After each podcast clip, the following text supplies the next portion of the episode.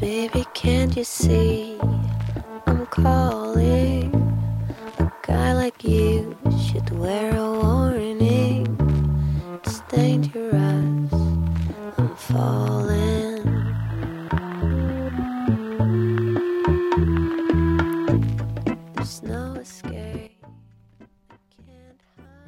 morning, everyone！欢迎大家来到今天晚上的托福口语时代。今天要为大家带来的分享是二零一七年五月十三日托福考试口语部分独立任务的话题。下面我们来看两道题目。首先，Task One：Which of the following do you like to attend？你想参加以下哪一个活动呢？Interview about student leader and professor。学生领导和教授的采访。Comedy show。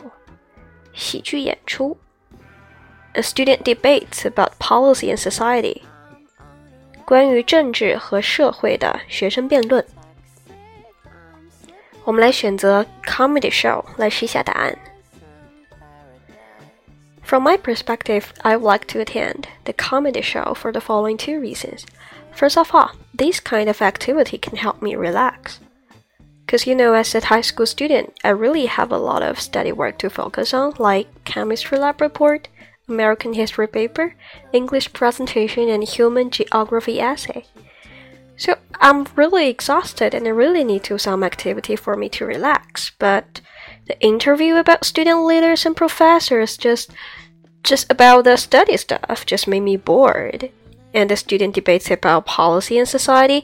Actually, as a girl, I am not interested in this kind of thing.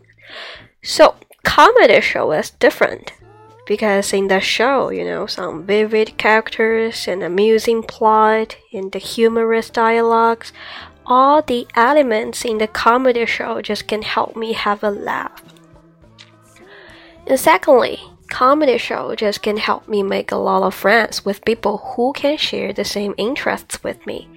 It is a good way for me to um, enlarge my social social circle by watching the comedy show.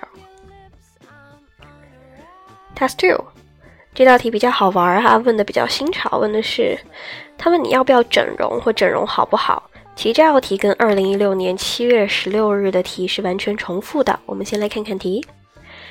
Nowadays, more and more people change their appearances through surgery, and do you agree or disagree with it? 现在越来越多的人们，他们愿意通过整容来改变外貌，你同不同意呢？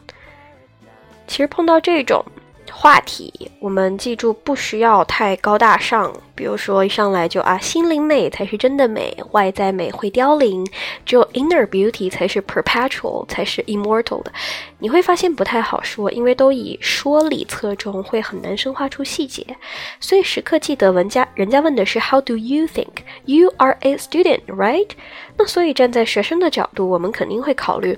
啊，我不会考虑整容的，因为首先学生应该以学习为主，我不想因为漂亮的东西来 distract me。其次，学生学生狗没钱，对不对？我也想变美啊，你给我二十万呢。还有就是，你看做个小做做个手术大概四小时，康复怎么着也得半个月吧，浪费时间。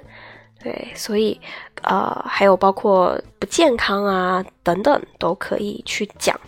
那我们来选择不愿意。还是不同意去去整容改变外貌这个观点，我们来试一下答案。As far as I am concerned, changing the appearance through surgery is not a good idea. Firstly, changing the appearance through the surgery costs too much, especially in time. Maybe a surgery just takes about three or four hours, but need more than three or two months to recover. If you are a student, then you must put off all your assignments, like your chemistry lab report, or even English literature essay and biology lab report. Or if you are a business worker in the company, then you may delay some of your tasks, including your market research, financial report, and even the conference with your client. All these losses are impossible to avoid. Secondly, surgery is not the safest way to change the appearance.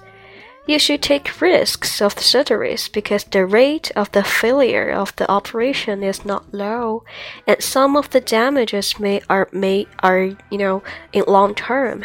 So I think people should change our outlook through healthier way, like hit the gym to keep fit regularly, or just keep a balanced diet in the daily life. 好了，这两题都不是特别难，就第二题问的稍微有点特殊一点点，但实际上这道题都是以前考过的，然后我们也在以前的电台中有陆续分享，还有包括一些解题的方式都有给大家了解过，大家有问题就随时过来找我哟。然后有文本需要或者是进一步方法需要的，大家联系到我就好了。拜拜。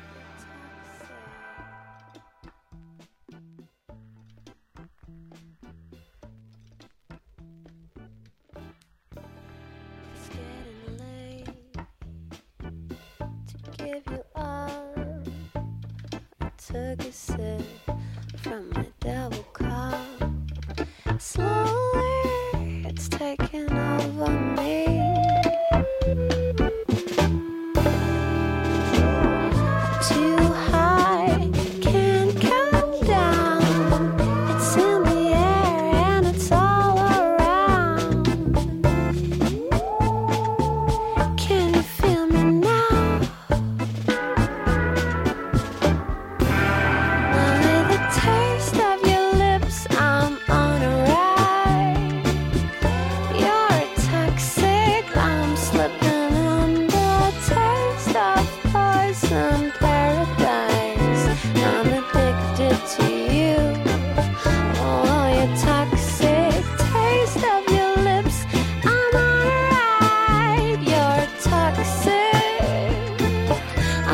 gonna